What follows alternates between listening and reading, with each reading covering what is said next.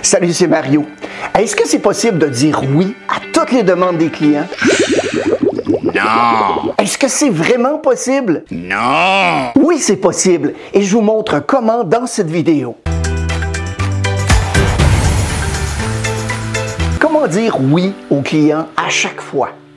On sait tous à quel point il est important que les clients entendent la réponse oui ou quelque chose qui les amène à le croire. En d'autres termes, ça fait du bien de se faire dire oui comme client. Et si dans le monde des affaires, on ne peut évidemment pas dire oui à tout, l'impact sur vos résultats financiers grâce à des clients loyaux et heureux et à l'amélioration des performances de votre équipe fait de la recherche de tous les moyens possibles pour dire oui un effort qui va être extrêmement utile. D'ici la fin de la vidéo, je vous dis comment obtenir gratuitement ce guide, les 10 phrases courantes du service clientèle que vous pouvez utiliser pour faire face à des situations un peu plus difficiles. Si vous creusez un peu le concept, il ne s'agit pas tant de dire oui à chaque client, il s'agit en fait de ne pas dire non. Et il y a une grande différence entre les deux, mais pas pour le client. Donc, inversons les choses. Plutôt que de toujours dire oui, la stratégie peut avoir autant d'impact si vous ne dites jamais non. La clé réside dans la façon dont vous vous y prenez pour ne pas dire non. À moins que la demande du client soit vraiment immorale, illégale, qu'elle puisse faire perdre de l'argent à l'entreprise ou qu'elle soit si éloignée de ce que l'entreprise fait ou vend, ne pas dire non n'est pas nécessairement si difficile que cela. C'est une question d'alternative et d'option. Donc, assurez-vous que votre client comprend d'abord que vous dites non à sa demande et non à lui-même. Il y a certaines personnes qui prennent le mot non plutôt mal que d'autres. Et pour ces personnes, eh bien, vous devez vous assurer qu'elles comprennent que votre non n'est pas personnel et que ce n'est pas parce que vous dites non à la demande, au projet ou à l'opportunité que vous leur dites non en tant que client ou cliente. Vous savez, un peu d'amabilité et un rappel du plaisir que vous avez à travailler avec eux ou avec elles, les clients, peuvent suffire à adoucir le choc et à rendre le refus plus facile à entendre et à accepter. C'est inévitable. Parfois, les clients demandent quelque chose que vous n'êtes pas en mesure de fournir.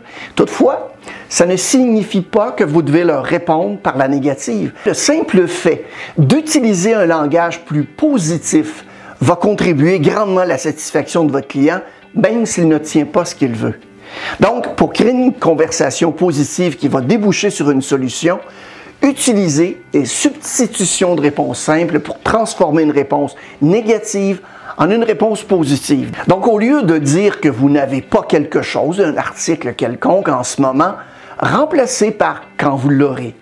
Au lieu de dire que vous allez les transférer à quelqu'un d'autre, remplacez par vous allez les aider. Au lieu de dire ce que vous ne pouvez faire pour un client, dites-leur plutôt ce que vous êtes en mesure de faire pour l'aider. D'ailleurs, à ce sujet, j'ai demandé à Jonathan, un ami à moi qui travaille pour un hôtel, de me dire comment il s'y prenait pour répondre à cette question de la part de ses clients. Voici la situation. L'hôtel pour lequel il travaille n'a pas de navette d'aéroport, mais un client qui vient d'atterrir à l'aéroport appelle évidemment et demande est-ce que vous avez une navette pour me conduire de l'aéroport à l'hôtel? La réponse simple, c'est malheureusement non.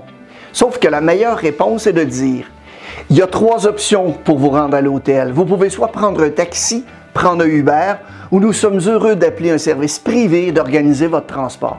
Une fois, j'ai acheté une paire de chaussures d'entraînement dans un magasin de sport. En fait, j'aimais tellement ces chaussures que je voulais en acheter une autre paire parce que les anciennes étaient assez usées. Je suis retourné au même magasin pour être déçu que la marque ait arrêté de produire ce modèle. Sauf que j'ai eu affaire à un professionnel de la vente. Sans hésiter, le jeune homme avait une alternative qui, selon lui, me plairait encore plus. Je les ai essayées. Elles m'allaient comme un gant ou comme un pied et il avait raison. Il existe donc un concept pour dire oui à vos clients à presque toutes les fois. Un pour dire oui et deux pour dire non. Une fois que vous avez compris que vous ne voulez pas dire non à un client, vous devez avoir les moyens de le faire. Vous leur apprenez d'abord quand ils peuvent dire oui et quoi faire en termes d'options et d'alternatives au lieu de dire non. L'idée, évidemment, est de trouver des moyens de s'occuper d'un client D'où l'expression un pour dire oui et deux pour dire non. Utiliser les bons mots avec vos clients va avoir évidemment un impact qui va être durable sur vos relations et surtout sur la perception qu'ils auront de la marque de votre entreprise. Apprendre à fixer des limites et à dire non va vous aider à consacrer votre temps à des projets et des clients qui vous enthousiasment vraiment.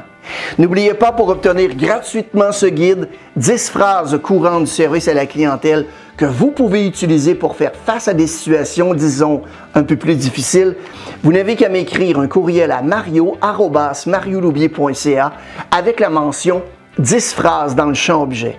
Merci beaucoup d'avoir regardé la vidéo et n'hésitez pas à la partager à vos collègues et connaissances. Abonnez-vous à notre chaîne si ce n'est pas déjà fait. On a évidemment toutes sortes de nouveaux trucs et astuces, de vidéos inspirantes qui sortent chaque semaine. Bon succès!